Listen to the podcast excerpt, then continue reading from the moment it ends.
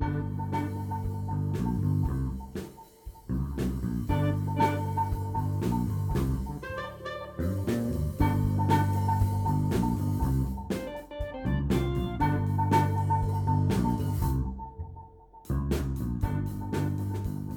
Ao vivo, o debate de bolso número 12. Eu sou o Adriano Brandão, do meu lado tá o Danilo Silvestre, tudo bom? Tudo bom, beleza? Muito bom. Voltamos! Voltamos! Voltamos. Agora vocês estão escutando a gente no presente. Foi muito tempo retrô. Retrô, no passado. Agora é hora de ouvir contemporaneamente. Era a luz das estrelas, assim, sabe? Que chega muitos anos depois. Chegou esses conteúdos que a gente tava nas últimas semanas mostrando. São do passado longínquo e chegaram agora. E agora não, agora a gente está no presente. Estamos junto com vocês. Acordamos, a gente hibernou por um tempo Exato. e acordamos com fome.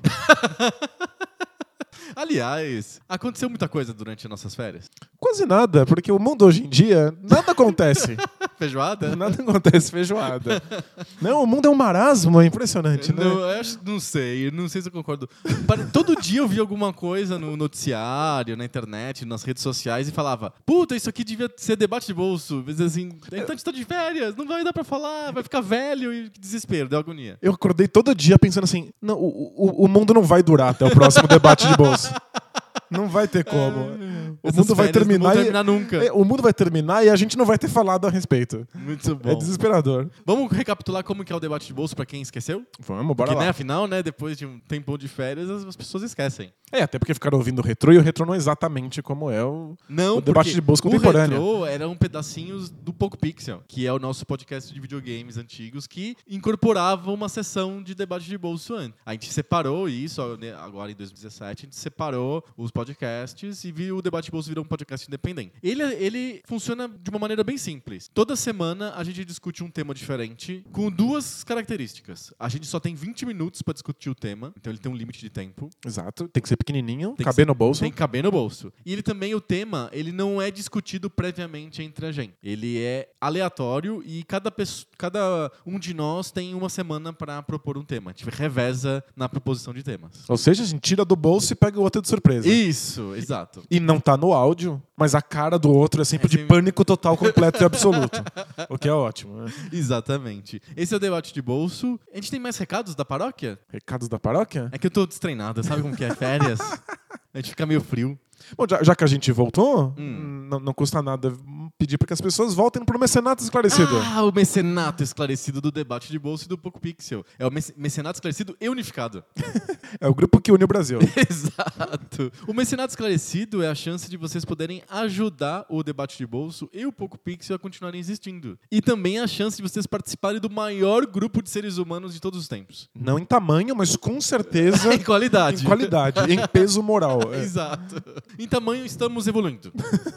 um passo de cada vez. Exato. Baby steps, assim. Tá melhorando. Boa. Mas vocês podem participar. É muito bacana, tem um grupo exclusivo, secreto e seleto de Facebook, em que acontece de tudo. É sensacional. Os assuntos realmente são extremamente variados. Isso é, o mundo tava acabando, mas a gente tava lá debatendo sobre essas coisas. Isso, quando, quando saem notícias de videogame, o pessoal tá discutindo sobre a política. Quando saem notícias de política, o pessoal tá discutindo sobre videogame. É fantástico. É do contra. é. É, exato. E vocês também têm. Existe também um grupo paralelo que foi criado pelos próprios mecenas no Telegram. Quem gosta de Telegram, tem- o pessoal tá lá. É, é autogestão, porque eu não, É, é total eu, eu não mexo com isso aí. é. Não. Inclusive, teve pessoas que me procuraram falando qual que é o endereço do Telegram. Eu, tipo, e eu realmente não sei. Eu não sei nem como funciona. Como que eu dou o endereço de uma coisa Eu do não, Telegram? eu não tenho ideia. Enfim, é, mas os, os, os próprios mecenas sabem como esse negócio funciona. Eles Isso, fazem lindo. autogestão, funciona super bem. E tem a chance de escutar a gente ao vivo todos, todas as semanas, quando a gente grava o debate de bolso. Ou seja, Estamos ao vivo. estamos ao vivo. Olá! Oi, mecenas. Quem tá ouvindo a gente ao vivo pode interagir com a gente no chat do YouTube e a gente pode ler essas mensagens no Jump Session, que é a sessão que a gente faz depois do debate. Exato, nosso improviso com a galera. Exatamente. Como é que faz pra ser um mecenas esclarecido? Você tem que ir lá no apoia.se barra PocoPixel. Pouco pixel, porque o mecenato é esclarecido e unificado. Ele é duas coisas. É, se chamasse, né? apoia.se barra Pocopixel e debate de bolsa unificado ao grupo que uniu o Brasil. É, é, Era um pouco grande, é É o um, po- URL. é um pouco grande, é. Ponto de interrogação, igual, per, percento, sabe? Barra barra. barra, barra. Não, não, não. É apoia.se barra pouco pixel. Perfeito. E a pessoa contribui com 10 reais por mês. O que nós insistimos que é menos do que um suco de shopping. Cada vez menos que um suco de shopping. A inflação tá aí, né? N- Não tá, mas.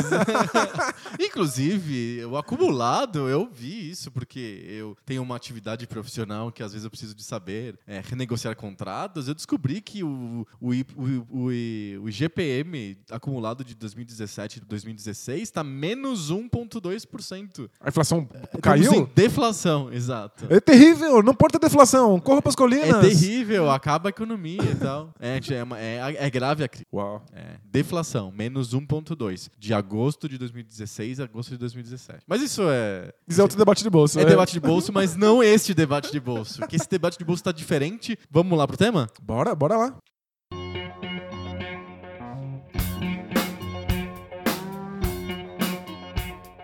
Só porque a gente voltou de férias, a gente inventou uma coisa diferente. Quem tá no feed já percebeu que o debate de bolso chegou um dia antes, que o debate de bolso chega sempre às terças. Chegou na segunda junto com o Poco Pixel, porque a gente tá fazendo uma casadinha. Uma casadinha. Uma casadinha. A gente tá fazendo um companion, a gente tá juntando dois podcasts no mesmo tema. Então esse debate de bolso não, ele vai fugir da cronologia de alternar entre nós, propondo temas surpresa, e a gente combinou o tema.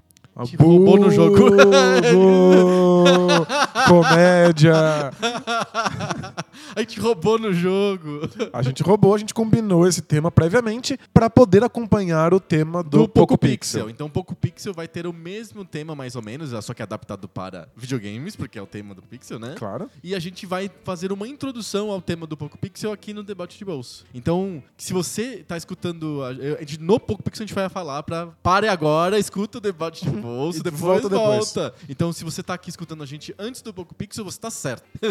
Sinta-se certo. É onde você deveria estar. Exatamente. E o tema não podia ser outro, por conta desse tá- tudo que tá acontecendo aí no Brasil nas últimas semanas. O tema é arte. Qual que é o tema de hoje? O tema é o que é arte? O que, que é arte? Que cacete é arte? E eu fico muito angustiado, porque se falassem pra mim, defina o que é arte com, em 20 horas, eu acharia pouco tempo. Mas a gente tem 20 minutos. minutos! É, é desesperador. É desesperador, é verdadeiramente desesperador. Eu vou colocar aqui no celular, aqui no, no faço um cronômetro do estúdio, aqui dos estúdios Bola Presa de Rádio. Vou colocar aqui o timer em 20 minutos. Quem começa? Quem começa essa bucha? Então, eu, eu, eu vou começar não definindo o que é arte. Ah, definindo que não é arte. Mas não, de- me mostrando desesperado com a questão do tempo. Aham. Porque, assim, eu entendo que a gente precisa de mais de 20 horas pra definir o que é Sim. arte. É ti- então, ó, o novo limite do debate de bolso só pra esse episódio é 20 horas. Já que a gente Segure mudou os as cintos. regras. É, é. Exato. Mas é, esse é o problema. A gente tá num momento político em que a gente tem que ser capaz de defender o que é arte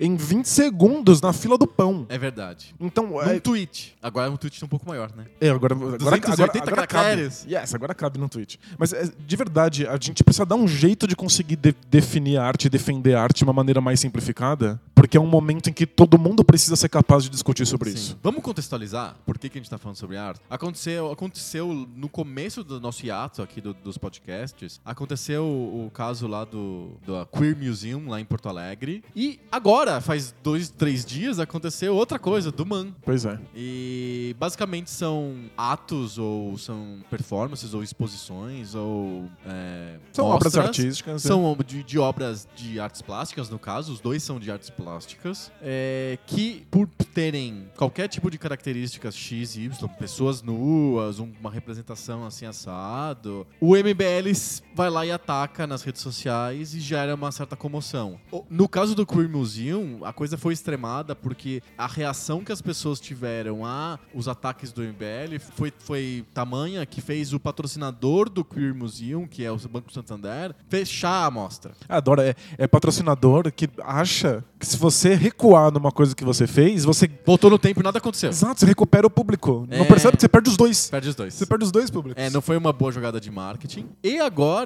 é, não, não, não, aconteceu a mesma coisa porque foi uma coisa pontual. Era, uma, um, era um happening, né? Era uma performance, um tipo de, de manifestação de artes plásticas bastante comum até nos últimos 40 anos. Não é Assim, nada é uma, novo. É, é, mas é é uma coisa bem, bem contemporânea. É, né? de- é que a gente chama de arte contemporânea, embora já tenha quase 50 anos. E era uma performance que tinha um adulto, um homem adulto nu, que era um objeto que as pessoas podiam interagir, mexer, pegar. Era essa a ideia da performance. E um- era um vídeo e tinha uma criança. E aí o, o MBL já soltou, isso é absurdo. Pedofilia, Uma né? criança lidando com um adulto nu. E isso é pedofilia, isso é arte. E aí pronto, espalhou. E aí o MAN, o Museu de Arte Moderna, teve que falar, não, peraí, isso aí era fechado, tinha um aviso, as pessoas eram convidadas, a criança em questão tinha, estava com o pai junto. E a coisa não parou. Começou, sei lá, dois, três dias atrás. Enquanto a gente grava esse episódio, continua.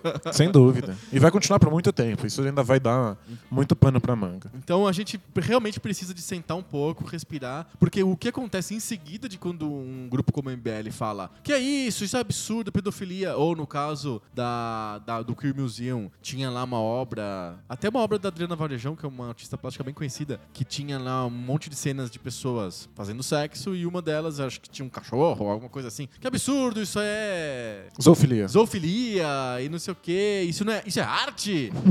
então a gente vai sentar aqui e vai tentar responder o que, que é. Então eu posso apertar o botão aqui? Ó, a gente, ó, Não que a gente respeite, mas eu vou, vou colocar. legal. A gente comprou um tempinho aí que você só vai ligar o cronômetro agora. né? Isso, porque o contexto, né? essa- O contexto não faz parte da pergunta? Não, não, o contexto da, da- nem da resposta. O Aham. contexto é da, da pergunta, da resposta não. Vou apertar aqui. Beleza. Foi, 20 minutos. Valendo. Valendo. E aí, o que, que é arte? Lembra que a gente já fez um pouco desse debate lá atrás no Poco Pixel, quando a gente falou de videogame e arte. A gente falou sobre o que é arte um pouquinho lá atrás. A gente chegou numa uma conclusão que desagradou muita gente. É verdade. Então, acho que esse é o primeiro passo. É, é saber que existem diferentes concepções de arte. Aham. Então existem várias teorias diferentes, vários modos diferentes de pensar o que é arte. O que eu proponho aqui é que a gente faça uma, uma ca- categoriz- categorização, que a gente defina o que é arte de uma maneira interessante. Tá. O que, que significa O que interessante? significa interessante? Interessante quer dizer que dá pra fazer alguma coisa com isso. Hum, Porque não faz nenhum sentido eu dizer que arte é toda a produção dos seres humanos. não, não faz. Porque se eu, se eu defino arte dessa maneira, eu não tenho o que fazer com isso. É. Não é interessante, eu não tenho absolutamente nada. Então quer dizer É que. que eu vejo demais, assim, tipo, a arte é tudo aquilo que nos comove. Mas sério, se eu te dar uma porrada na cabeça. não é? Então, Um acidente de trem talvez comova muita gente. Eu queria fugir dessa definição de que tudo é arte e também da possibilidade de que coisas sem intenção, do tipo um acidente de trem ou um bonito pôr do sol, É, ou uma grande exato. montanha O sejam consideradas arte. Então a gente, a gente foge da possibilidade de que a arte seja natureza. Ok, ela, ela é uma coisa humana, isso já fica desde Exato. claro estabelecido, desde já estabelecido claramente. E não pode ser toda e qualquer produção humana. Senão, a gente não tem como falar dela. Sim. Não eu gosto sentido. muito, e eu não sei de, de, um- de que teórico que eu peguei isso, isso era coisas do começo da faculdade, primeiro semestre da faculdade. Eu gosto muito da, da separação entre cultura e arte. Não sei se é uma, uma, uma- uma separação, uma distinção universalmente aceita, que nem os critérios universalmente aceitos da revistação Games. É, eu não, não, eu não, sei se é uma separação universalmente aceita, mas eu gosto, assim, tudo que é produção humana, a gente pode chamar de cultura. Perfeito. Mas tem um pedaço dessa, dessa produção que a gente chama de arte. Então a arte tá dentro da cultura. Ótimo. A arte é uma invenção humana, mas nem todas as coisas que os seres humanos fazem são arte. Isso, tipo, sei lá, um cabo de celular é uma produção humana, é arte. Talvez os fãs da Apple vão falar, não, é esse cabo aqui é arte. É, mas você não vai falar que todas as coisas são. Sim. É, Falar que todas as coisas são qualquer coisa não permite que a gente converse Não sobre. serve pra nada. Não, Não serve pra nada. Isso não é interessante. É isso que você chama de não é interessante. Isso, não dá pra fazer nada com isso. Entendi. Eu, eu- eu- é, um, é um nome legal. Gosto de. nos- é interessância. A, a- a interessância. A interessância. Então, vamos tirar a natureza e- Ok. e, vamos tirar esse conjunto de toda a produção humana. Ok, perfeito. É- é- é- são coisas coisas que. Arte são coisas que homens fazem, seres humanos fazem, mas não todas as coisas que seres humanos fazem. Isso. Então é um certo conjunto de coisas que seres humanos fazem. Perfeito. A gente precisa delimitar qual é esse conjunto. Tá. Quais são as regras para definir esse conjunto. Vamos pro extremo restritivo? Vamos. Que é bom pra gente testar aqui. Perfeito. Tem uma, uma corrente restritiva que diz que a arte é se for XYZ, sei lá. Se é pintura, é arte. Se é cabo de celular, não é arte. É meio que pelo objeto. Você define arte pelo objeto que é criado. Pelo resultado final. Isso, sei lá. Se é um prédio, e aí, né? E- Entendeu? É um, é um- esse método não é tão bom, porque, sei lá, pintura. Se eu fizer a caricatura do Didi vender na Avenida Paulista, é uma pintura, mas é arte. É que é, e é claro que isso criaria sérios problemas com a história da arte. Porque uma privada não é arte, eu mijo nela. Isso. Mas é só botar um mictório no museu Isso. e aí passa a ser arte. Isso, então definição de arte pelo objeto, pelo, pela produção, pelo resultado da produção, também é meio complicado, porque ou primeiro que você tem que sentar e todo mundo e de- de- dis- discutir se gritar numa sala vazia é arte ou não, porque afinal não é pintura, nem teatro, nem cinema, nem história em quadrinhos, nem música, nem dança, sabe? Tipo, não, é, não tá dentro das categorias já previamente estabelecidas, eu tô Sim. criando uma categoria nova. E quem, quem é que estabeleceu essas categorias? Isso, a, A gente, tradição. a gente sentou na praça, assim, e todo mundo votou. Quais são as categorias? Ó, gente, vamos lá, lista do que é arte. Pintura vai ser arte. Prego, prego é arte. Aí todo mundo vota, não, sim. É, Parece os Simpsons, assim, né? Eles, eles vão na, na aula de educação religiosa e fica: cachorro vai pro céu? Não. Gato vai pro céu? Não. Girafa vai pro céu? Não. Então tem que ficar perguntando, né? Isso é É arte? método socrático, né? Não funciona. Não funciona. Ok. Beleza. Então, pro- definir a arte pelo objeto criado talvez não seja o melhor jeito. Ótimo. Será que a gente tá indo por muito. Mas. A gente tá indo pra um caminho que é meio que é. É o artista que define arte. Tem uma definição clássica, acho que é do Gambridge. Sabe o Gambridge? O. Gambridge escreveu um livrão de história da arte bem famoso. Acho que ele já tem, sei lá, uns bons anos esse livro. Deve ter uns 60 anos esse livro, se não mais. É um clássico, todo mundo, quando estuda a história da arte, ca- acaba caindo nesse livro do Gambridge. É... E ele fala que não existe arte, existem artistas. É uma definição clássica do Gambridge. Que ele, acho que ele tá querendo dizer com isso é, a arte tá menos no objeto e mais na intenção do, de quem cria o objeto. Ele tá colocando o- todas as fichas dele na intenção. Eu gosto desse caminho, eu sou simpático a esse caminho da intenção. A arte é aquilo que é criado intencionalmente pra ser arte. Perfeito. O problema desse caminho é que tem coisas que são criadas intencionalmente pra serem arte e a gente não consegue colocar por conta de vários fatores. Por exemplo, caricatura do Didi da Avenida Paulista. Escultura de, de Don Quixote com lata velha colocada na frente da oficina mecânica. É Escultura de macarrão. Escultura de macarrão de presente do Dia das Mães da escola. Exato. É... Artes, to- arte tosquistas, né? Tem um- um- uma página no Facebook que eu acho maravilhosa, eu gosto há anos. Antes era um Tumblr, que é Galeria Tosquista. Procurem aí, dão um Google. Que são só pinturas Que- medonhas. uma- né? Acho que a menina, ela tá no Twitter, eu não me lembro o nome dela agora. É, ela vai no Mercado Livre e pega fotos de ah, pintores vendendo os quadros, assim, ou gente que pinta e só tá mostrando, não tá vendendo, mas ou da casa dela. Gente, é assim, fora do, do normal, porque realmente a intenção da pessoa ao pintar aquele retrato de Jesus, ou de, do filho, ou aquela paisagem, é né, fazer arte. Não é? Ela tá, ela tá imbuída da intenção de fazer arte. Sim. É só que ela não tem nem a técnica, então a, a praxis dela não existe, ela não consegue fazer aquela arte porque ela não, não sabe fazer, não sabe pintar, não sabe fazer escultura. E barra ou pode ser, ela pode ter a técnica, mas ela não tem a bagagem artística de história da arte pra fazer Não tem o arte. conhecimento. Ela né? não tem o conhecimento, então falta o conceito. Não é só faltar a técnica, mas também falta o conceito. Muitas vezes, e quem assiste TV aberta de madrugada, às vezes, ou TV fechada também tem, aqueles leilões que tem quadro que o cara fica mostrando os quadros, sabe? Esse aqui é um, não sei o quê, uma marina, do pintor não sei o quê. Aí tem lá um, um mar, um navio. O cara sabe fazer a pintura. Mas, obviamente, ele fez 725 obras que é um, um barco no, perto do, do porto, uma montanha, um céu mais ou menos escuro e claro, sei lá. É é meio em série, assim, o cara tá vendendo aquilo, custa 800 reais o quadro, mil reais o quadro, que você paga na parcela. O cara fala assim, na parcela. Ele, ele pintou 300 iguais, pra Iguais, conseguir pra vender 300. 300 quadros. E dá Ele- pra dizer que a marina do fulano que vende na televisão é arte? Ele, Claro ele- que ele inten- precisa pagar o leite das crianças. Ele tem a técnica, mas ele o conceito ali não é artístico. Então, é- é- tá vendo como é difícil? A gente tá entrando num lodaçal, assim, que a intenção só não vale, o objeto também não vale, a técnica não vale, o que que vale? É, É o crítico que diz é. que vale ou não vale? Tem que ter um, um ser humano acima assim da montanha que fala: Isso é arte, isso não é arte. Como é que funciona isso? Então é a resposta difícil, mas eu acho que a única que consegue dar conta da questão é que a arte é a sua história. Hum, a história da própria arte. Isso, porque algum um conjunto específico de coisas que levam um certo pensamento, uma certa intenção, uma, uma, uma certa técnica, elas foram se agrupando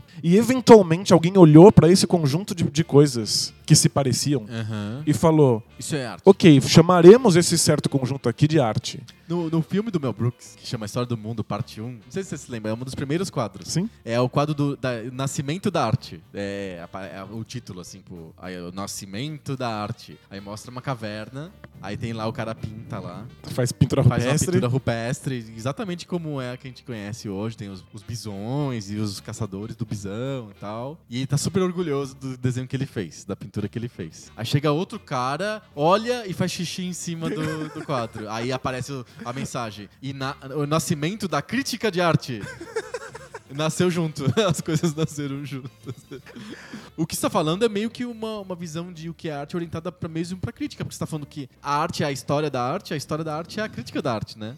É, assim, é, eventualmente alguém foi lá e vê que esse conjunto de coisas tem alguma coisa em comum. Que eles têm uma intenção parecida, uma, uma certa técnica, um certo conceito, e você vai lá e fala, ok, chamaremos isso aqui de arte. O problema, sabe qual que é o problema desse, dessa visão? Sem querer antecipar as coisas, mas já falando, é que a crítica de arte, como a gente conhece hoje, é uma invenção do século XIX. Tem a- muita arte antes da crítica do- no formato que nós temos hoje. Não, Na perfeito. minha arte, que eu, que eu de alguma maneira conheço um pouco melhor que as outras, que é música, a musicologia, que é uma. uma que é a, é, é- é a visão histórica crítica da música, é uma, é uma ciência, uma- é uma disciplina que surge no metade do século XIX. A gente tem, tipo, 150 anos de musicologia e 600 anos de música anotada, escrita. Então, tipo, tem um descompasso grande aí. É, perfeito. Essas pessoas, Peace. Antes do século XIX, Aham. elas estão fazendo coisas que seguem regras próprias. Elas não estão fazendo nada que tem valor real. Elas não estão fazendo nada que seja necessariamente comercializável, ou que avance a humanidade, ou que faça uma mudança na vida prática da pessoa. Aham. Você não está fazendo porta nem banquinho. Sim. Eles estão fazendo coisas que seguem uma série de regras que valem só para elas. Aham. Existe uma regra própria da música E da, da pintura. e da escultura. pintura, e da escultura, e da dança. E você segue essas regras simplesmente pelo prazer de segui-las. Uhum. Então são regras autopropostas Certo. e você, por num, num salto de fé, você se força a segui-las. Tá. A gente chamar isso de arte e ver uma linha que, que, que junta todas essas coisas num, num certo tipo de expressão humana É uma, é uma é, um- invenção. é uma invenção recente. Então, As pessoas sempre se propuseram essas regras distintas e aleatórias e autoimpostas. Vamos, vamos, vamos te- te- te- tentar resgatar algu- alguns exemplos, acho que a gente consegue conversar melhor. Vamos pensar em artes plásticas. Museus são invenções bem recentes. Bem recentes. bem recentes. A ideia de ter um lugar público, que tem os, os- os quadros e as esculturas todos reunidos, que a pessoa pode andar ali, olhar milhões de coisas ao mesmo tempo, é bem recente. Um dos quadros mais famosos da história da arte é o, casa, o, o casal Arnolfini, do Van Eyck. É um pintor, posso estar falando besteira, mas é um pintor flamengo do século XVI, XVII, algo assim. Que foi uma encomenda. O casal retratado ali pediu pro pintor, olha, faça um... eh, a gente vai se casar e faça um retrato nosso. O lance é que o Van Eyck, ele transformou o que seria um retrato banal de um casal em uma obra de arte muito famosa, de séculos, porque tem 800 milhões de detalhes acrescentados naquele retrato do casal que são intrigantes e interessantes pra gente até hoje. Tem o próprio Van Eyck ali, porque tem um, um espelhinho pequenininho redondo que tá atrás do casal que dá pra ver o pintor. Que legal. E tem milhões de detalhes, assim, que representam coisas do, da época e coisas universais. A, a noiva tá grávida. Ela tá- a gente percebe isso no, no quadro. O pintor conseguiu representar isso. Se ele quisesse, ele não representaria. Ele, não pode- ele poderia omitir essa informação no quadro. Porque tem a subjetividade do artista ali, não é uma fotografia. Claro, claro. Então ele, ele fez de um jeito que o que era uma encomenda banal transformou uma coisa que tem interesse pra gente até hoje. Passou 400 anos a gente tá olhando para aquele quadro admirado no museu. Ele saiu da casa do casal, que comprou só pra poder pendurar na parede e ter um retrato de quando eles estavam se casando, e virou uma coisa de interesse humano universal, porque o artista colocou o significado ali. Outros outros, milhões de outros casais pediram milhões de, de retratos para milhões de pintores na, em Flandres na, no século XVII e nenhum deles interessa pra gente hoje. Mas aquele casal específico ganhou uma coisa que ete- eternizou a pintura, o retrato. Isso é uma coisa posteriori, né? Na- talvez o Van Eyck tinha ideia eu estou colocando um monte de coisinhas nesse quadro. Ele é mais legal do que um retrato comum. Mas foi depois, sei lá, quem olhou pra isso e falou: Uau, é uma obra-prima! E foi pro museu. Saiu da parede da casa do cid- cidadão e foi pro museu. Isso. O que a gente está propondo aqui é um, um conceito bem histórico de arte. Uhum. De que a arte surge em algum momento como conceito. Uhum. E aí a gente olha pro passado e vê quais coisas se adequam a esse conceito. Então, por que, que esse quadro em particular entra agora no nosso conceito de arte? Uhum. Porque a gente gosta de ver quais escolhas esse pintor fez quando ele retratou essa, essa imagem. Porque eles, existem regras que ele se autoimpôs ali. Isso. Então, tipo, olha, eu vou pintar dessa maneira, com esse tipo de tinta, nesse ângulo, com essa iluminação, vou mostrar esse detalhe. O próprio Van Eyck tem vários outros retratos que ele coloca milhões de coisas e, obviamente, ele tá passando mensagens ali pra gente, pro espectador. E a, e a graça da coisa está no fato de que nada disso é necessário. Não precisava existir. Podia ter só eles, os Era- dois, dois O retratados. quadro não precisa existir, ponto. Não precisava ter um retrato de pessoas. Então ele ele já escolheu fazer um retrato de pessoas. E a partir dali, ele escolhe, ele se impõe regras de como ele vai fazer essas pessoas. De que mensagem é possível surgir desse modo como ele, ele retrata essas pessoas. E o legal é que a quando a gente olha isso, um, um quadro antigo, a gente olha agora com os nossos olhos atuais, a gente não sabe exatamente qual é a intenção dele, o que ele estava pensando, qual é o contexto, mas a gente consegue analisar quais são as regras que ele se autoimpôs. Aham. Então, olha, ele se forçou a pintar dessa maneira. Por que será? Ele se forçou a, a colocar esse detalhe, a fazer esse ângulo, a colocar essa sombra. Aham. E a gente analisa a forma como esse quadro foi feito. Isso. É, é- é sobre forma. Isso, é sobre forma.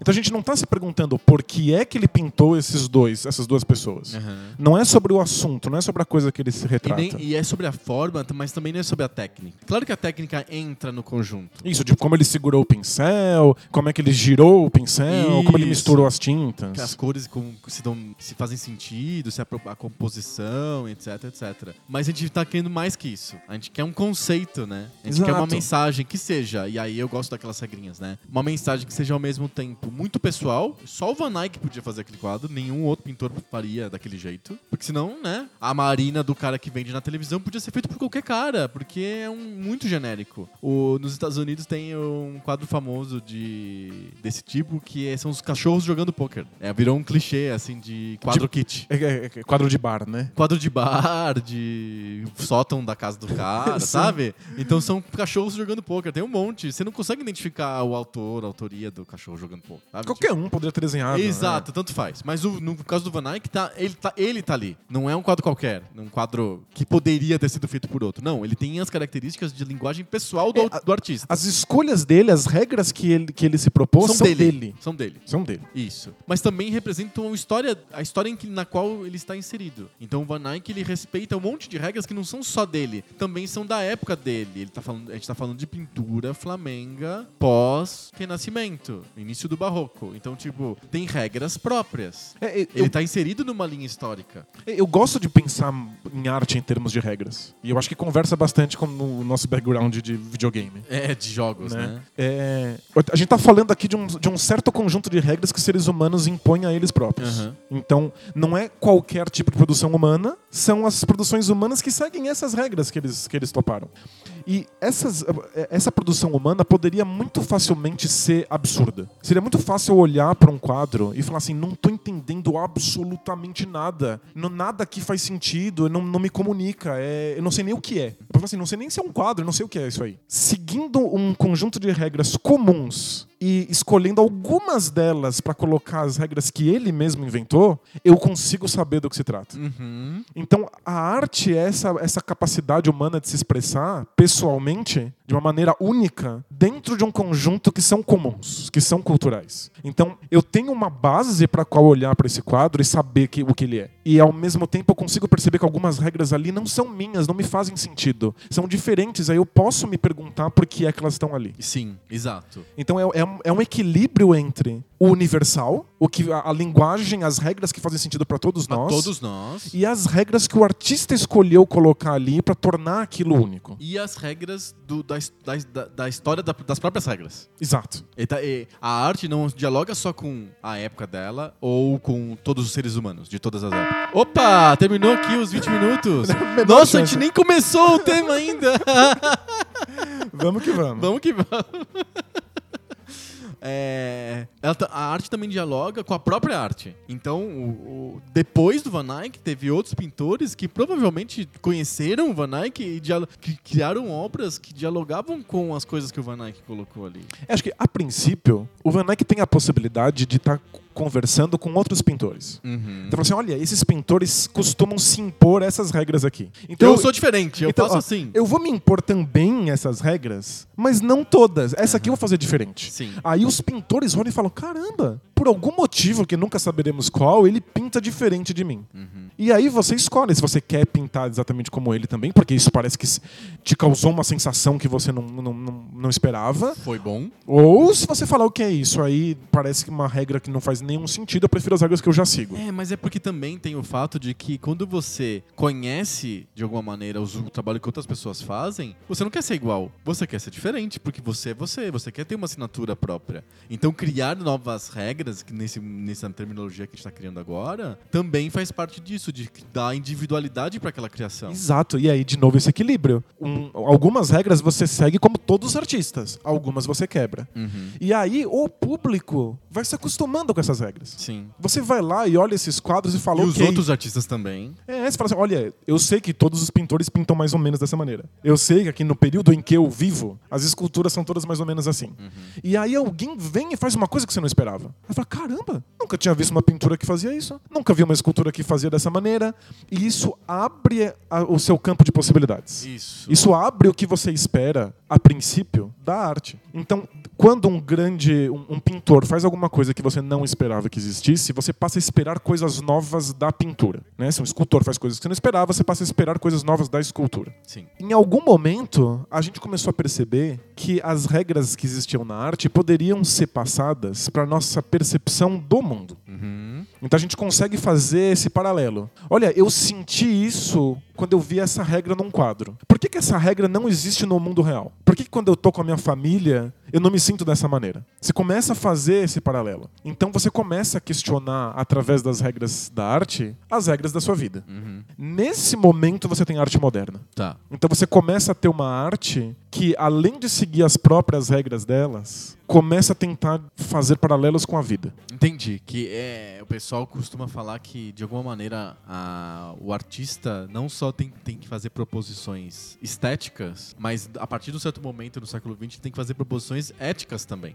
Exato. Porque a arte está propondo uma nova vida. É a arte que propõe uma nova vida. E e- eu acho que é tão interessante, é, os, os séculos vão se passando e os historiadores gostam de meio que separar qual arte que cabe melhor em qual, qual época, né? É, o século XIX é claramente o século da música. É, o século XVIII talvez seja o século da literatura. É, o, século, o século XX talvez seja o século da arquitetura. É onde que é a arte que mais interfere na vida das pessoas, que mais propõe soluções de Exato. vida é a arquitetura. Soluções práticas. Soluções práticas. Então funciona assim: você está acostumado com a linguagem da arquitetura. Uhum. Você já viu casas e você já viu prédios. E se você estudou casas e prédios antigos, você tem ainda um maior repertório de coisas que são possíveis num prédio. Uhum. E aí vem um arquiteto e ele faz um prédio que segue algumas dessas regras de modo que eu possa reconhecê-lo como prédio. Certo, é um Senão prédio. eu falo, o que, que, que tá acontecendo? Eu reconheço como um prédio.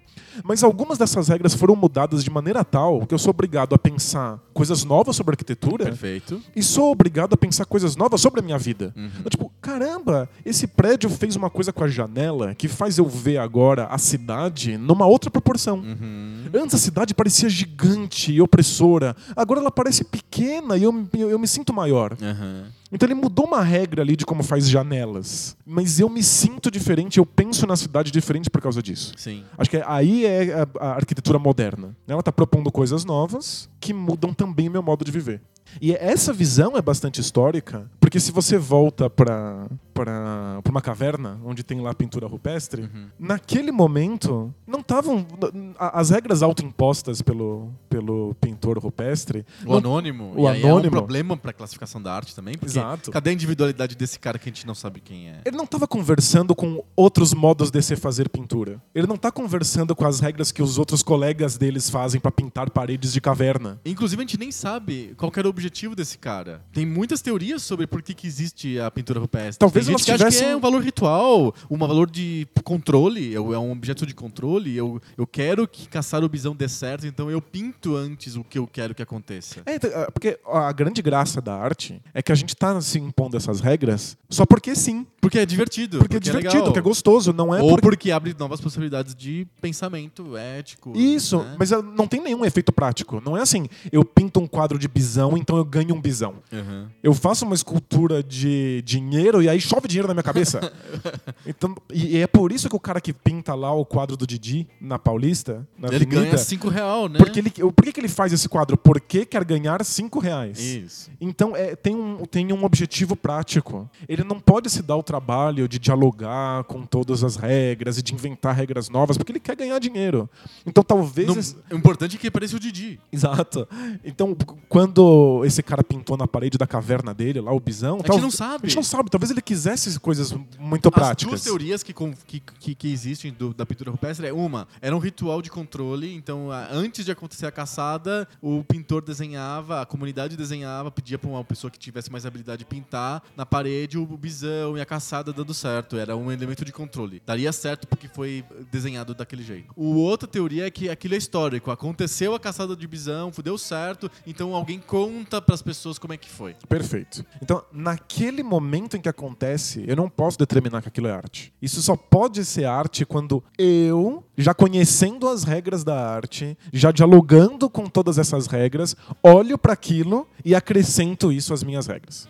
Então agora, olha, gente, vamos, vamos brincar aqui. A gente também pode pintar como pintavam os artistas rupestres, e eu posso acrescentar pequenas mudanças naquilo para deixar a minha individualidade. Isso, eu ponho todo mundo das pinturas rupestres com orelhas do Mickey. Exato. Porque isso simboliza X, tem um conceito ali. Então, a arte não necessariamente é arte no instante em que ela ocorre. Em geral, ela é arte no momento em que nós, historicamente, damos para ela a nossa interpretação, Certo. que colocamos ela para conversar junto com todas as outras formas que possam compartilhar uma regra. E, quando- e- e- e como é que a gente avalia, então, a produção que está acontecendo no momento? Que ela, ela não tem história ainda. Ela, ela- ela- por exemplo, vou, dar o exemplo que aconteceu agora essa semana. O cara pelado lá no, no, no Man. Você quer como interpretar o cara pelado no Isso. Então, o, Porque todo mundo falando, é um cara pelado não é arte. acho que o primeiro passo A é maioria das pessoas pensa assim, não é arte porque o cara não fez, sei lá, conservatório ou belas artes e aprendeu a pintar e aí depois saiu uma obra daquilo. e muita a, gente a maioria das pessoas vai nesse negócio, como, assim, dentista é quem tem diploma de dentista, artista Faz tem que ter diploma de artista. e tem muita gente que é, ainda tá ligado com uma, uma noção de que a arte precisa ser bonita. Você viu que a gente falou 40 minutos e não falou de belo em nenhum momento. Exato. Mas o, é- é- o complicado é que a noção de bonito, no nosso contexto histórico, é subjetiva. Uhum. Então, eu não acho bonito, outra pessoa fala, eu acho bonito. Não é o bonito quem pode, quem pode mover essa, essa Uhum. produção. É, o- os seus costumes acham isso hor- horripilante, horrível, Sim. afrontoso. Os outros costumes acham isso completamente normal. Sim. Então não, é disso que se trata. Quando eu quero julgar esse cara que tá lá pelado numa sala de museu dizendo que isso é arte, o que eu preciso fazer é ver como é que ele tá conversando com a arte, com a história da arte. Então, quais regras foram sendo quebradas aos pouquinhos, de maneira bastante pessoal e individual, até chegar nesse ponto? Então, chegou algum momento em que os artistas pensaram: por que, que o quadro vai ser artístico? Por que não pode ser meu corpo? Uhum. Se a minha intenção é colocar a minha subjetividade num quadro, tem subjetividade maior do que o meu próprio corpo?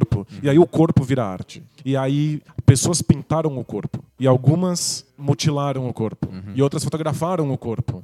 E aí eles começaram a, a questionar, ok, uma das coisas mais legais da arte é que ele tem aura. De quando você olha para um, pra um quadro, ele é o único no mundo. Uhum. Ele, só ele é daquele jeito. Só Que é ele- uma, é uma coisa que su essa é uma, inqui- uma inquietação que surge na metade do século XIX, quando os meios de reprodução começam a acontecer. como, como é, fotografia e, Começa com as gravuras e chega no- na fotografia. e eventualmente no cinema, que é essas coisas que são reprodu- reproduzíveis. Então, será que elas têm realmente identidade? Aura, será né? que elas têm esse valor único? Uhum. E aí vai lá um artista e fala: eu, eu sei uma coisa que tem aura. Eu mesmo. Eu mesmo, o meu próprio corpo, porque se você se você estiver vendo uma foto de mim, não sou eu. Mas se você estiver me vendo em pessoa, você vai ter uma sensação que só acontece quando você me vê em pessoa. Sim. E aí as pessoas começam a se expor como se fossem quadros. Eu andando na rua não sou uma obra de arte. Que eu tô indo pro trabalho, tô indo Tô comprar existindo. um treco no supermercado. Exato. Quando uma pessoa bota o corpo dela num museu, nu, ela tá conversando com o que deveria ser considerado arte, Uhum. por que nós usamos quadros, por que nós usamos molduras, qual a diferença entre o corpo e uma escultura. Então são uma série de E perguntas. também, é, eu sou um objeto, uma pessoa pode ser um objeto, né? Tem toda uma outra questão também envolvida. Eu estou disposto a me colocar nas mãos dos outros para que eles me consumam. É, qual é o medo de que as pessoas me usem de uma maneira que eu não previa? Eu Aham. tenho livre-arbítrio, eu tenho vontade. Então, são uma série de perguntas que são perguntas características da arte. Uhum. Porque são regras do processo artístico. Se você olha, se você é um marciano, um alienígena, ou você hibernou mais tempo do que a gente aqui no Debate de Bolsa, e você simplesmente vê um cara pelado no- numa sala, isso não é arte. Sim, É, tem um caso famoso que é, era um museu de arte moderna e aí um cidadão foi olhar alguma coisa com mais cuidado e tirou o óculos e ficou olhando assim e deixou o óculos no chão e foi embora e esqueceu. E aí as pessoas começaram a tirar fotos do óculos que estava no chão porque achavam que aquilo era uma obra do museu que estava sendo exposta. É porque o, o museu é esse lugar em que todas as coisas que estão dentro você espera que estejam conversando com as regras da arte. Isso, tem um propósito. Tem um Tudo propósito. Tem um propósito é. Então, se você entra em contato com aquele óculos que foi esquecido no chão e você fala, caramba, ele me lembra das coisas do Picasso, Aham. que por sua vez estavam conversando com Não, as tem- coisas de outro é, artista. tem algum significado no óculos. É um museu, então ele tá pe- pedindo para as pessoas, sei lá, verem com os outros olhos ou tirarem as coisas da frente dos olhos dele, sei lá, tem que ter algum significado no óculos. A- A arte não é uma coisa absoluta. A arte só tem sentido num contexto da arte. Aham. Quando você propõe que aquilo seja arte, as pessoas vão olhar para aquilo tentando ver como ela dialoga com a arte e que tipo de novas possibilidades ela propõe com essas novas regras. Eu, eu vou, vou entrar num tema espinhoso, assim. Tema, uma, um- um- uma pessoa espinhosa, que é o Romero Brito. Eu acho esse exemplo muito interessante, porque todo mundo é unânime de falar que é uma merda, que Romero Brito não é arte, que absurdo, ridículo. É, é desenho de papel higiênico, desenho de ca- caneca, caderninho, né? Porque tem Romero Sim. Brito em todas essas coisas, né? É, o- o acho que o Romero Brito é bem interessante nesse sentido, porque, obviamente, quando ele, quando ele começa, ele cria o, estilo dele, a, a ideia, a intenção dele é artística. Ele tá dialogando com uma linha de design, uma linha de arte que faz sentido. Ele tá dialogando com o Keith Haring, ele tá dialogando com o Picasso, ele tá dialogando com um monte de Matisse, ele tá dialogando com um monte de gente da história da arte do século XX. Ele não pega cores aleatórias, ele joga pra cima e vê que Ele cor tá, dia- cai. Ele tá, dia- ele tá dialogando com o Roy Lichtenstein. Sim, tá existe um conjunto com... de regras que dizem quais cores É. fazem sentido pra ele ali. Então ele tá usando essas regras. Isso. Então, ele, ele tem. Ele, como artista, ele criou um estilo que tem uma intenção artística e dialoga, ele tá inserido, ele é inteligente. Ele tá assim, inserido na, na, na linha artística, na, na história da arte do século XX. É... O problema é que o, o que é arte ou não é arte escapa do artista em certo momento e deixa- vira o público, vira a crítica e o público. Então tem um certo momento em que o público e a crítica percebem que o cara não, não, não muda esse disco, ele tá fa- fazendo a mesma coisa há 20 anos, então ele faz o mesmo quadro constantemente, sem nenhum tipo de diálogo, diálogo com ele mesmo ou com o que tá acontecendo depois de quando ele inventou esse estilo. E passa a mudar de intenção, porque vira, vira comercial. Ele começa a vender muito quadro e cumprir as encomendas e colocar o desenho dele em Em caderninho. Ca- em né? lata de panetone, o que tiver, ele começa a colocar. E aí, obviamente, a gente, não ele, a gente tira dele o- a intenção artística que ele tinha no começo. Então pode ser que o estilo faça sentido e que tenha mérito, mas o- a- aconteceu uma evolução que é nós, externos ao artista, tiramos dele essa, essa pecha de arte. Não é mais arte, não depende do artista, depende da gente. Então, se o Romero Brito tivesse evoluído a pintura dele de um certo, uma certa maneira, que a gente, nós, aqui fora, percebêssemos que ele está continuando o processo de investigação artística que ele começou lá atrás, a gente continuaria respeitando ele. Como ele não fez isso, a gente tirou a outorga dele de arte. Perfeito. E uma coisa muito similar. Quando as regras da arte começam a ficar idênticas às regras da vida, elas começam a ficar indiscerníveis, Aham. eu já não percebo aquilo mais como arte. Aham. Eu percebo aquilo como a vida. Então, tipo, talvez quem pensou na tampa da caneta Bic Aham. esteja tentando A dialogar. garrafa de Coca-Cola. A garrafa de gente Coca. sabe, eu fiz curso de desenho industrial. A gente sabe o nome do cara que desenhou a garrafa de Coca-Cola. Ele é famoso, ele é um cara conhecido como um dos maiores designers de todos os tempos. Mas é a garrafa de Coca-Cola, a gente vê isso o tempo inteiro. Isso, e de- depois de muito tempo, a gente para de reconhecer isso como arte e passa a reconhecer isso como design. Mas pode acontecer Ou o caminho como moda. contrário, né? A embalagem do sabão brilho, que é um sabão comum nos Estados Unidos nos anos 50, era obíqua, tem- tava em todos os lugares. O Andy Warhol transformou aquilo em, em Ou- obra de arte. Ou a lata de sopa. A lata de sopa Campbell's. Ou uma foto comum da Marilyn Monroe. Mas aí, o legal é você ver a foto da Marilyn Monroe.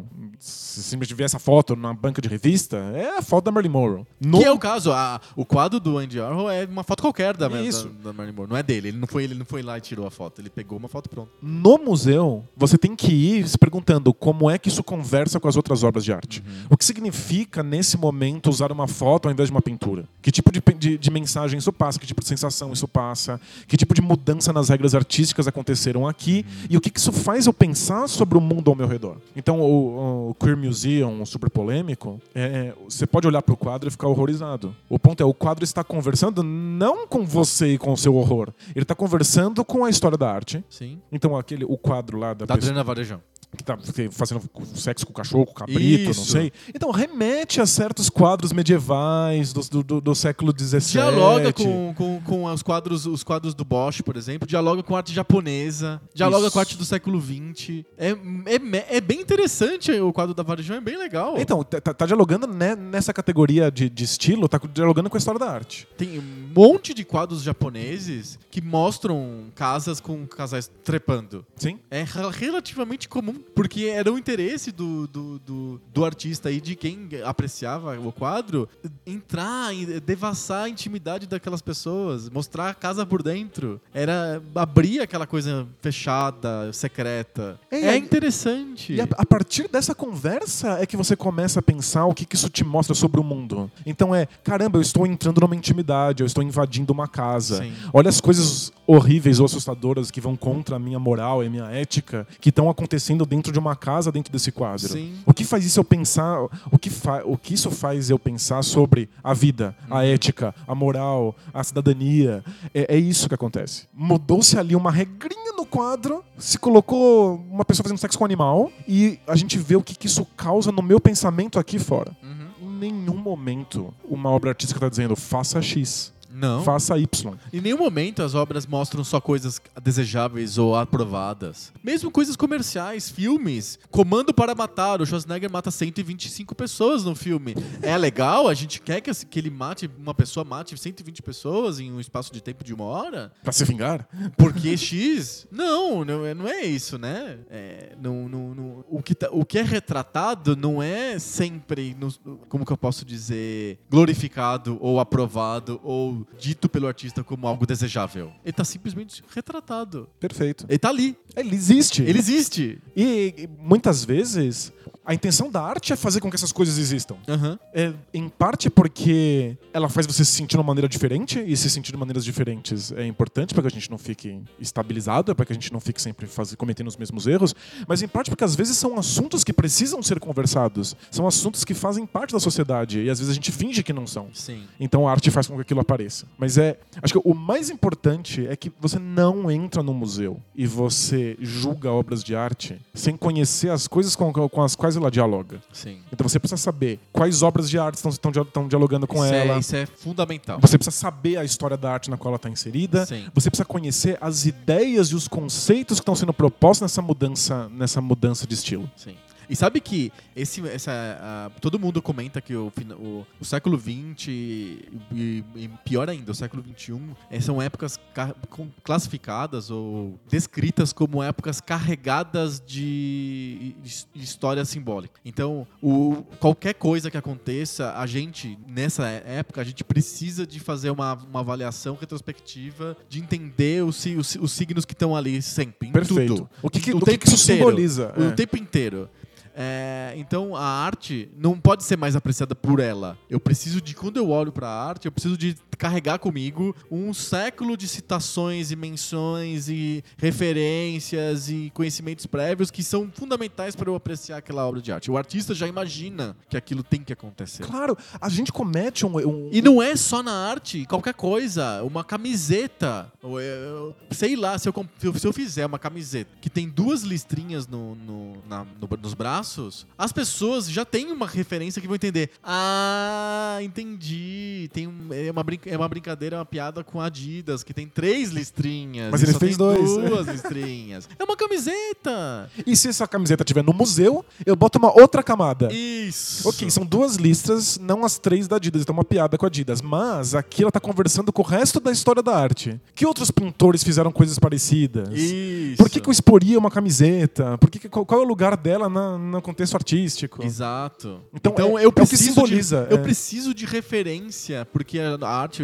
e o design e meu, o que, que é o hipster? Vamos definir o hipster. O hipster é o cara que é o, é o homem referência. Basicamente tudo na vida do hipster tem referência. Então se você a, a se a gente sair aqui dos estúdios Bola Presa de Rádio e for na rua, os restaurantezinhos aqui da rua, todos eles têm uma carga de referência imensa. Eu preciso de entender aquilo tudo. E só é legal por causa das referências. Então, tipo, uma pizza não é só uma pizza. Ela tem uma referência XYZ. É um filme bizarro, um Isso! personagem estranho. Exato, porque esse aqui é o, a lanchonete dos super- super-heróis, ou a lanchonete do Star Wars. Eu preciso de entender quem que é o Darth Vader pra poder comer o sanduba. É, você vê a camiseta Tudo você é fala assim, assim. mas, mas é, do, do que, que é isso aí? Eu não conheço. Aí o cara revira os olhos porque você não faz parte desse conhecimento. Isso, porque o cara fez uma piada de, de Game of Thrones que eu não entendo. Porque você não assistiu, Por porque quê? você é idiota. Exato. Então tudo é referência, não é só arte mais. Começou sendo a arte. Pra eu entender o Schoenberg, eu precisava de ter escutado ou ter entendido Wagner e, o Brahms e tudo que veio antes dele. Não, hoje pra qualquer coisa, pra comprar uma pizza eu preciso de ter uma referência, porque tudo tá numa cadeia de referências gigante. E eu acho que o, o- o grande problema que a gente tem hoje é que algumas pessoas insistem em julgar as coisas pelo que elas são exatamente naquele instante. Então elas não estão conversando na mesma língua que a gente. Aham. Então, é, são pessoas, por exemplo, que falam assim: bom, eu, eu não sou racista, o meu vizinho não é racista, eu falo essa palavra aqui, mas é, pra, pra mim ela não é racista. Eu não acho que ela é Pra- racista. o famoso pra mim, né? Pra mim. Nesse contexto, nesse momento específico, histórico, dentro da sua intenção, talvez não seja. O problema é eu não consigo não olhar isso e colocar em contexto no- no- no- dentro de toda a história da- do racismo.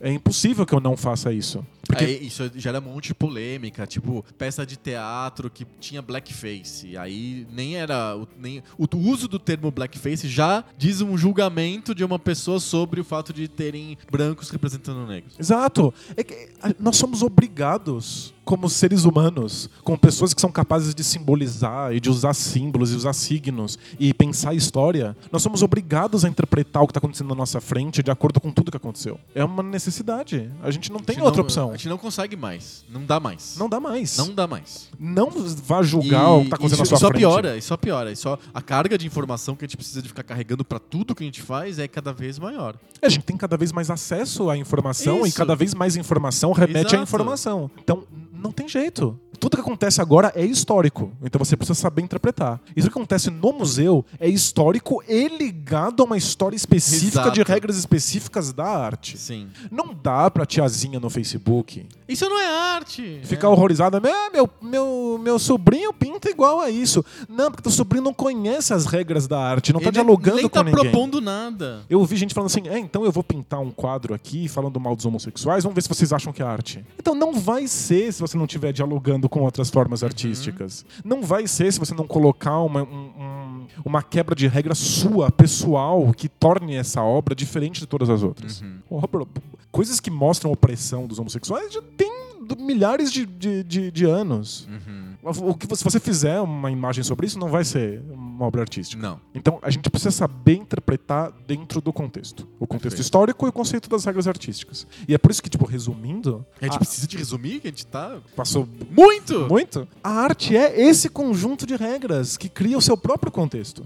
Você não pode interpretar uma obra artística fora das regras da obra artística. Ela tá ali É dentro. um jogão. é um, Vamos- é um grande jogão. É um jogão que as regras vão mudando. Vai passando o tempo, as regras do jogão vão mudando. Sempre tem um jogador novo que coloca regras novas, mas as regras estão lá. E aí elas vão se modificando, mas a gente consegue enxergar um, um core ali, de alguma maneira. E aquilo vai evoluindo. É legal. O- sabe o artista super revolucionário que quebra tudo? Ele não consegue dialogar. Ele, ele tá criando do, do zero a, a arte dele não funciona. Eu tô pensando no Moby Dick. Ah, Quando o Moby Dick foi lançado, no, no século XIX, absolutamente ninguém entendeu o que estava acontecendo, aquilo não dialogava com nada e deixaram isso de lado, deixaram isso para trás. Aos poucos a obra artística vai mudando, pequenas regras vão sendo quebradas e eventualmente se alcançou o nível de mudança que o Moby Dick já tinha feito. aham. Aí as pessoas olham pro Moby Dick e percebem que ele é artístico, mas é depois. Aham. Você olha pra trás e fala: caramba, ele era um gênio. Mas na época ninguém percebe. Aham. É por isso que o artista às vezes não tem nenhum valor contemporâneo. Ele vai. Depois que morre, ele fica famoso. Sim. Se você muda regras demais, a gente não entende o que está acontecendo. Se você não mudar regra nenhuma, você não É está você não tá colocando a sua posição ali, a sua alteração, vira uma caneta Bic. Eu nem Aham. percebo que ela existe. Então é, é essa medida exata, sutil de mudança. Isso. Nesse grande jogão, que o único jeito de você descobrir quais são as regras é entrando nele. É, não tem como. E aí, o, o, o cara pelado no Man, ele tá, tá funcionando, porque o Man mandou uma nota explicando. Mas é assim que funciona. Claro. É, é- não é. o pessoal critica. Ah, agora que o cara explicou, virou arte, né? Se eu entrar. É, é que é, é justamente isso mesmo. Se você entrasse de repente na sala e tivesse um cara pelado, não ia funcionar como arte. Não, se eu entro na minha casa e tem um cara pelado, eu chamo a polícia. E se tiver a Yoko Ono no- na minha sala gritando, eu, vou- eu chamo, obviamente, os bombeiros e a polícia. Mas se eu vou no museu, eu vou no MoMA e tem a Yoko Ono numa sala gritando, eu vou entender. Ah, ela tá fazendo com que eu reflita sobre XYZ. Essa, a- a- aquela obra, eu sou apaixonado por uma obra da Yoko Ono, que é um quarto com todos os móveis cortados pela metade. Aham. Se eu chego na minha casa e os meus móveis estão cortados pela metade. Sabe, se eu compro, eu compro uma, uma cadeira, ela vem pela metade, eu ligo lá e processo. Procon, veio pela metade minha cadeira. Se eu chego no- no- na mostra artística da Yoko Ono e tem metade dos móveis, eu não vou pensar assim, caramba, né? Eles não conseguiram pagar a outra metade. Faltou orçamento. Faltou orçamento, né? Puxa, estamos em crise mesmo. Não, eu O cartão de crédito recusou, né? eu vou tentar ver como isso dialoga com outras obras, como isso dialoga com a história. Eu vou lá, vou ver qual é o nome da obra. E a obra chama Aborto. E aí você fala: caramba, né? olha só, é sobre perda, é sobre estar meio vivo, estar, meio morto. E isso vai me permitindo pensar e interagir com as coisas de uma maneira distinta. Tem que ter explicação, tem que ter o curador do museu explicando. E isso significa aquilo, não é? Ele não tá guiando a tua visão. Ele tá permitindo, ele tá te dando as regras pra você poder interpretar. É, a, a- a gente entraria em outro debate de bolso aqui. Aham. Porque agora virou um padrão de curadoria de museu. O curador, o, o, o cara que faz ó, a, a visita guiada, falar assim: é, o que, que é pra você? O que faz você sentir? O que faz você feliz é o pão de açúcar. Aí você vai lá e fala assim: ah, eu achei chato. Ah, então pra você é chato. E pra você? é, é o, é o guia de museu Montessori, assim? o que que Exato, tá- é muito comum. É muito comum agora, sério. O que não faz sentido, porque se eu não tenho conhecimento daquele jogo, aquilo não vai fazer Você sentido. é livre pra pensar o que você quiser. É tipo você ser um marciano e chegar numa partida de futebol e alguém perguntar: E aí, que time que você tá gostando mais? Ele nem sabe que tem time, ele não assim sabe o que time? é o jogo, ele não sabe qual é o placar. Alguém precisa explicar pra ele: olha, essas pessoas se propuseram a fazer gol ali naquele, naquele Sabe retângulo. aquela coisa redonda? É uma bola. Eles, tão, eles só podem usar os pés pra levar até um retângulo. Ele vai falar, por quê? Falar, Porque é divertido. porque é divertido, porque é interessante, porque eles precisam pensar. Porque é difícil. Se fosse fácil, não teria graça. Ele- Eles vão ter que pensar em maneiras de burlar essas regras que eles se impuseram pra Aham. conseguir fazer alguma coisa interessante. Ah, vamos ver. Caramba, ele deu um chapéu. Sim. Olha, esse dá chapéu, os outros não dão, então ele é especial. Aham. Então você vai lá no quadro e E fala, aí olha. o, o ET aos poucos vai entendendo futebol. Exato. É Eu vou num quadro e falo, nossa, esse pinta dessa maneira, os outros não pintam. Gente, ele é realmente especial. Sim. Mas se o cara chega e fala o que, que esse quadro transmite pra você, Não faz sentido nenhum. você não tá aprendendo nada, né? Outra, se eu não conheço história da arte, como é que eu vou saber que uma coisa é diferente? Se eu botar uma pessoa, se eu, sei lá, botar uma pessoa da rua, eu pego o ônibus e coloco o casal Arnolfini do Van Eyck no meio do ônibus e peço pras pessoas dizendo o que, que elas sentem. A maioria das pessoas não vai entender nada. São duas Claro. pessoas, são pessoas bem feias, elas são muito brancas, muito pálidas, tem cara de robô. Que, que feio, o que, que é isso? Que, que- por que aquela mulher tá vestindo chifres? O que, que é aqui? Porque é, as pessoas vão começar a enxergar essas coisas da época e tal Sim, não vão entender. Eu Agora, se eu preciso- chegar pra pessoa e explicar, claro. isso é, do, é uma arte flamenga do século XVI. E ainda, efeito limitado, porque o ideal seria não só mostrar qual é o contexto da época, mas também mostrar quais eram os quadros que eram feitos na época, Pra mostrar como ele é diferente dos outros. Isso é uma curadoria boa. Sim. Bota os quadros que são mais ou menos da mesma época um do lado do Um outro. casal sem graça, assim. E aí você começa a falar, caramba, esse realmente é, É diferente. diferente. E você pode até falar assim, eu nem sei explicar por quê. Aham. Mas é diferente. É. Tem alguma coisa ali que vai para além das minhas palavras que torna ele especial. Sim. Quantos quadros de mulher não existe no planeta? Mas o Mona Lisa é famoso. Isso. Mas é porque a Mona Lisa fez alguma coisa que os outros não fizeram e você só vai saber em contexto. Sim. Bem, é, é isso. Eu acho que. Acho que essa história do, do guia montessoriano aí, acho que pra mim resolve a, a parada toda. Se ficar nessa história de o que, que você sente, o que, que você enxerga, não sei o quê, não, na coisa não, não vai. Você hoje é obrigado. Pra você entrar e ver o homem pelado no man, você tem que ter bagagem, tem que ter contexto e tem que ter o guia do man explicando o que, que, é, que tá acontecendo Isso é- ali. O que me deixa maluco. Isso não é demérito da arte. Ah, agora a arte tem que vir com manual de instrução. Tem, sempre teve, vai precisar tendo e não tem outro jeito. Eu fico endoidecido. Tudo bem você não ter bagagem artística. Tudo bem você não entender arte. Eu, eu estudo arte pra caramba e não entendo quase nada. Aham, sim, eu sou é muito di- perdido, bem é difícil. Eu não sou artista, eu não me dediquei o, o quanto eu queria a isso.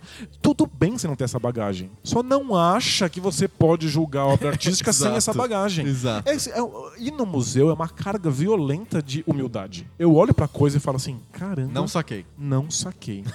e o problema sou eu. Aham. Porque se eu tivesse sacado, eu poderia inclusive falar assim: saquei é uma bosta. Saquei e dialoga mal, faz coisas super repetitivas, é batido, não aponta pra Puta absolutamente clichê. nada, é um clichê, uma desgraça, joga na privada. Ok, mas eu só posso fazer isso se eu sacar. Aham. Se eu tiver a bagagem. Não tem bagagem, não tem problema. Tranquilo. Baixa a cabeça, humildemente, fala: Isso. não entendo Não arte. Uhum. Não fala assim, meu, meu sobrinho faria. O pessoal é autoritário. É que é- é- essas- esse julgamento sem base é autoritarismo. Sem dúvida.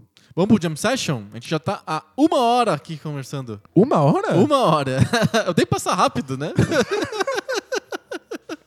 Ah, deu ruim. Deu ruim. Mas não, tudo bem. É- Esse é um debate de bolso especial. Ele não saiu do bolso e nem cabe no bolso. E outra, a gente tava com muita coisa entalada na garganta porque a gente ficou hibernando. É verdade, a gente te- teve que soltar. Pensa que a gente tinha três episódios guardados aqui. Exatamente. Jam Session. Bora lá.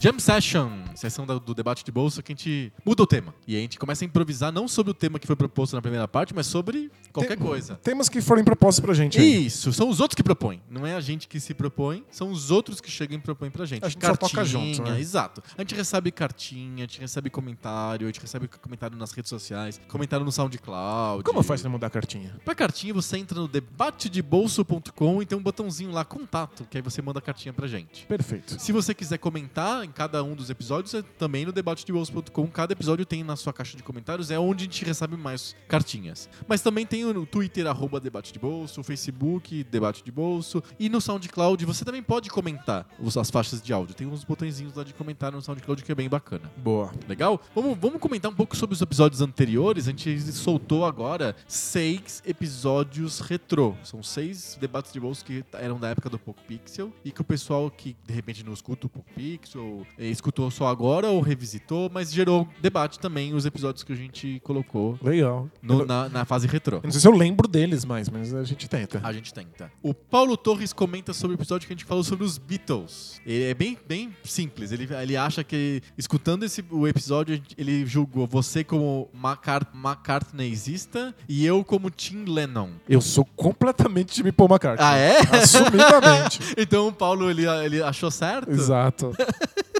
Por que, que você é Tim Paul McCartney? Porque o- se o John tivesse sozinho, ele era um louco gritando na sala. né?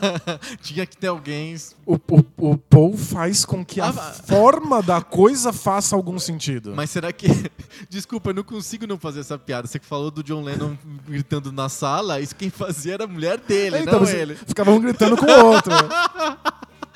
O Paul é quem consegue fazer a forma ser sofisticada, dialogar com outras coisas, ser coesa. Aham, Ele é o cara que cuida da forma. Sim. O John tá gritando no, no banheiro. Perfeito. Eu não sou Tim nada dos Beatles. eu não- Eu, eu adoro o John gritando no banheiro, desde que o Paul faça isso ter sentido. Mas depois da carreira solo do John, ele continuou gritando na sala? Não, né? Ele- Aí ele foi pra uma coisa bem minimalista, foi, Hum. Foi pra voz piano com mensagens políticas, né? Entendi. É, não confesso que eu conheço muito pouco do que o, o Lennon fez carreira solo depois dos Beatles e não, não gosto, assim. Acho que é meio bobo e eu achava.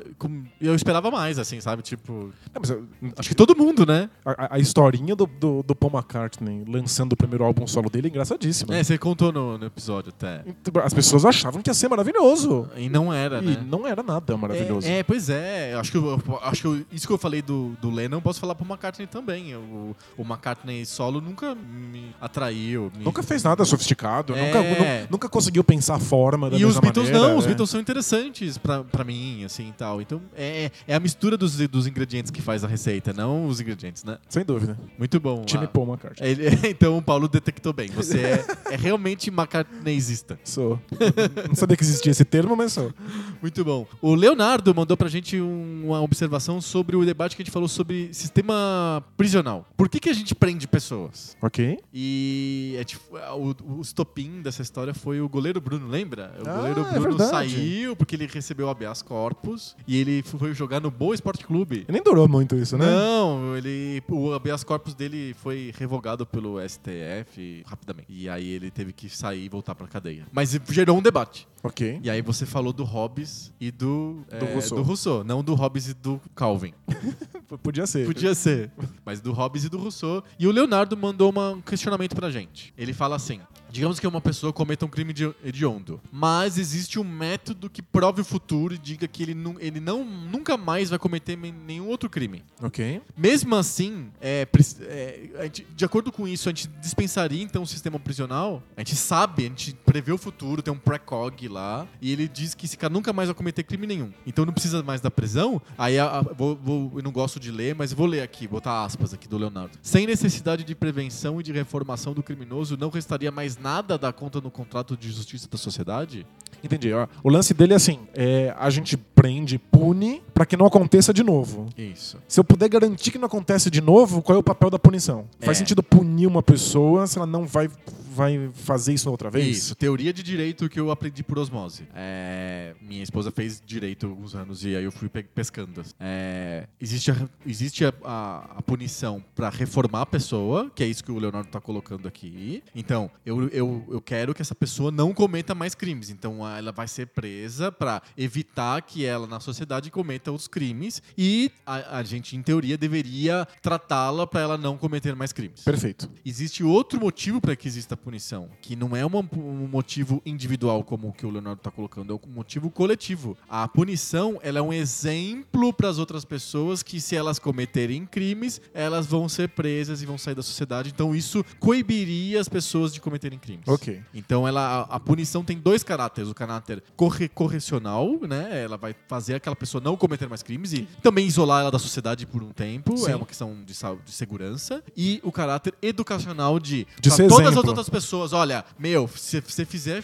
xixi fora do pinico, você vai pro cilindro. Mas acho que, acho que existe uma terceira possibilidade, que é o, é o caráter reparador. Assim, o cara fez a, a merda. É, mas aí na- no penal não tem, não tem reparação. Não, aí, a- aí a ideia seria. No civil é re- sempre a, a justiça é reparadora. Então, sei lá, eu é, quebrei o teu celular. Aí você me processa e eu sou obrigado a te dar um celular novo. Eu tô voltando no tempo. É uma espécie de máquina do tempo em que eu volto e não cometi o problema pra você. Mas, por exemplo, uma pessoa vai lá e atropela a outra e mata. Ok. Ok? Uma possibilidade não é tipo, punir para que sirva de exemplo ou punir porque ela, porque O motorista não pode. ela- ele vai aprender a nunca mais atropelar a pessoa. exato, ele vai então se, arrepender e, e pensando no cantinho durante 10 anos na cadeia. Existe a possibilidade de que ele tenha que reparar o estrago feito. Não dá porque a pessoa morreu. É, mas, Mas, aí, aí, aí ele, você- re- ele repara o estrago social. Então ele, ele faz parte, vai ter que trabalhar palestrando para pessoas que estão tirando carta de motorista. Mas você entende que isso é, é totalmente indireto?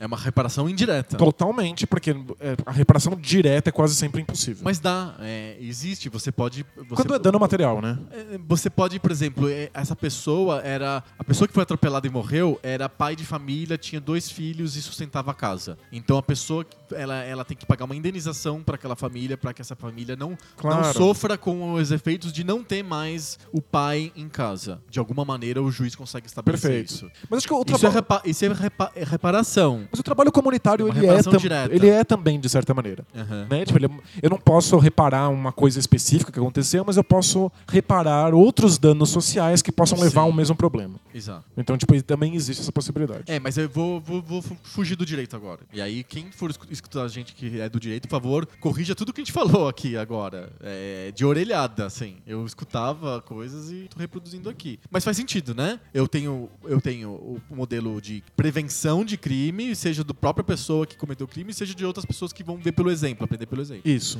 E de alguma maneira essa tentativa do Estado reparar esses, esses danos. Mas é, o que eu acho que o Leonardo tá falando é um outro aspecto também, que é um aspecto meio vin- de vingança. Um- tipo, um caráter ético. Não é correto que ele sofra porque fez sofrer? Então eu vou, vou lá e. ah, entendeu? E que eu, aí que eu acho que não tem como aceitar isso de- na, na- civilmente, vai. No nosso aco- acordo social, no nosso contrato social, não cabe isso. Esse tipo de vingança cabe num modelo religioso da vida, de enxergar a sociedade. No modelo de Estado, de contrato social, eu não consigo enxergar um Estado que se vinga. É, acho que a gente abre mão da vingança como se existisse uma, uma justiça e uma ética fora do mundo, Aham. absoluta, universal, que caso eu tenha eu sofra dor, você tem que sofrer dor de volta, Isso. né? A gente abre mão disso para poder viver em sociedade. Sim, senão não funciona, simplesmente não funciona. Então a gente e você sofreu dor por causa de uma pessoa, que ele seja capaz de impedir que outras pessoas sofram de dor, é o máximo que a gente pode conseguir aqui de que equilíbrio. repare alguma coisa que seja possível reparar. Eu fiquei bravo com você porque você gosta do Shenmue e não do Battletoads. Aí eu peguei o teu celular e quebrei no chão. Pode acontecer muitas coisas. Eu posso ser preso pra nunca mais pegar o celular das pessoas e quebrar no chão. Exato. E eu posso te dar um celular novo. Isso, eu não posso quebrar o seu. É. De- ah, você quebrou meu celular, eu te quebro. E os dois ficam sem celular. Exato, é ridículo. Não faz sentido. Num Porque- modelo de sociedade. Pensando num modelo social. Claro, porque cria, um- cria, um- cria um, modelo, né? cria um vínculo infinito. Isso. Cria um vínculo de raiva e vingança e morte que não acaba nunca. A gente não, Não. pode dar conta disso, sociedade. Exato. é demais. É. Mas num modelo religioso em que existam punições. Em Existam... que a verdade é óbvia, evidente, dada por Deus. Isso, e que a pessoa merece aquela, aquela punição, cabe. Mas eu acho que a gente não quer que o- a sociedade seja guiada por visões muito específicas é, que não funcionam socialmente. Não, e dá super certo, a gente vê, só vê, estados religiosos quase não tem violência. É verdade. Quase não tem criminalidade. Sim. Dá super certo. Modelo testado e aprovado. Não, mas aí uma pessoa, um religioso, poderia contra-argumentar dizendo sim, e nos outros países também lá, que isso é fantástico, não tem, não tem criminalidade nenhuma também. Não, fantástico não é mesmo. Não é. Não é sobre fantástico. Viver em sociedade é sempre encontrar o menos pior das, das possibilidades. Qualquer coisa na vida é sobre encontrar o menos pior. Eu vi um- al- algum pensador aí comentando que a democracia é o, o pior modelo de político possível, excluindo todos os outros. Exato, exato.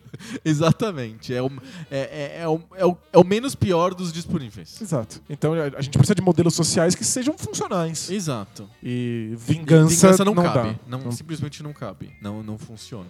Mais uma perguntinha aí, é, mudando totalmente de assunto. O Anderson Pontes mandou uma pergunta pra gente perguntando sobre segregação e separatismo. Uau. É, tá rolando agora a treta lá na Espanha, né? A- a- vai ter o plebiscito da separação da Catalunha. Sim. E aí o Anderson pergunta: separar, por exemplo, o Brasil em estados menores faz sentido? É viável? Facilita a gestão? Qual que é a vantagem de você separar um país? E aí acho que cabe um debate de bolso à parte sobre separatismo. É, eventualmente a gente vai ter que debater A gente isso. vai ter que sepa- debater, de- debater isso. Sei- Em geral, o separatismo sempre é uma coisa que é impulsionada por, por um tipo de sentimento psicológico de tribo. É sensação de tribo. Essa é a minha tribo, aquela é outra tribo e eu não gosto daquela outra tribo, então eu vou me separar daquele outro cara porque ele é diferente, porque ele fala outra língua, porque ele é mais cl- claro ou mais escuro, ou porque ele reza pra um deus diferente do meu. Então eu tô separando dele. Mas tirando essa parte muito psicológica de definição de eu sou assim, então eu, eu quero me autodefinir, é, não consigo enxergar muito, muita coisa prática nisso. Eu acho que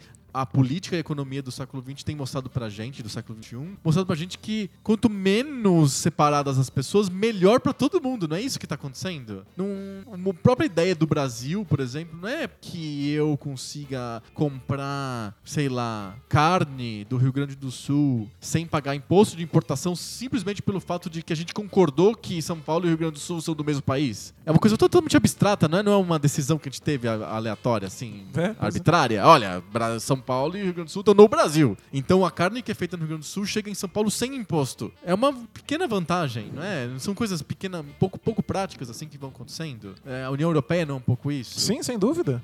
Eu não consigo enxergar muita coisa prática num país se separando, que Eu não não, acho seja que tenha mesmo. simplesmente fazer xixi em volta de um território e falar, é que isso aqui é meu. Eu acho que se- separati- separatismo É. é efeito colateral do. De nacionalismo. Não, da, da globalização. Aham. É porque quanto menos sentido fazem as fronteiras, quanto mais mais homogêneas as coisas Aham. ficam, quanto mais a gente caminha para um mundo em que nós não vamos nos separar em, em estados-nação, mais alguns grupos se desesperam e vão tentar se separar e criar grupos Sim. cada vez menores, como ações de resistência Aham. mesmo. É porque, assim, no século XIX, o separatismo fazia algum sentido porque a gente estava se tratando de, é, de, de estados imperiais. Então, vou pensar, pensar, por exemplo, no Império Austro-Húngaro. Dentro dele, tinha um- uma família, né, é, os Habsburgo, que controlavam grandes porções de terra no centro da Europa povos diferentes dos austríacos, povos como os húngaros, por exemplo, os, os tchecos, os eslovacos, e cada um tinha uma cultura diferente. E aí o que acontecia? Esse império central, ele podia ser mais ou menos flexível a essas variantes culturais, mas muitas vezes ele era menos flexível, então ele impunha educação em alemão, a igreja católica, blá Exato. blá blá. E aí o- o- esses povos dominados queriam falar o próprio idioma, queriam ter a própria fé Aí o único jeito é separar. separar.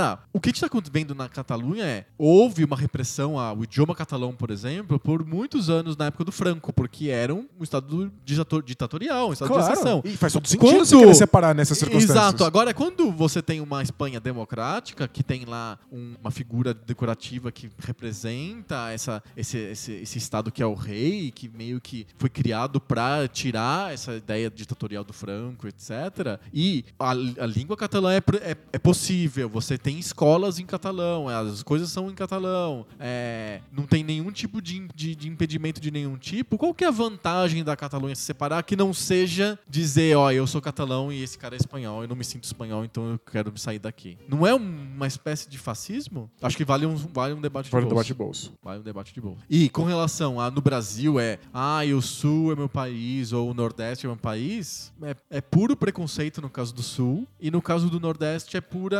É puro je- é um- só um jeito de reclamar dos políticos. Ah, e Brasília é horrível, então vamos separar do, do Brasil. É só um jeito de falar mal de político. É, um- é só um jeito de transferir os problemas para um, Pra pra outro- pra outra eu. instância que não é minha. É, O problema não sou eu. É. O problema são os outros. É só isso mesmo. É bobagem. Não tem nenhum. Não tem nada, uma, problemas. Ai, meu Deus, o, o Brasília se proíbe a gente de falar do, do certo jeito. Ah, Imagina, não existe. Não existe isso. Mas acho que vale um debate sobre a União Europeia e como as fronteiras estão desaparecendo Aham. e Globalização. globalização e por que alguns grupos ainda têm tanto medo da globalização. Sim, exatamente. Fechamos? Fechamos. Uau, esse foi um episódio completamente especial e fora da caixinha do, do debate de bolso. Bem maior do que o que a gente imagina ser um debate de bolso. Exato, não, não se acostumem, não vai ser Não, sempre não. assim. Não vai ser sempre assim. E esse episódio é episódio companion do Poco Pixel 101. Então, se você tava no Poco Pixel, des- des- parou de escutar o Poco Pixel, escutou o debate de bolso pra pegar o- a, a,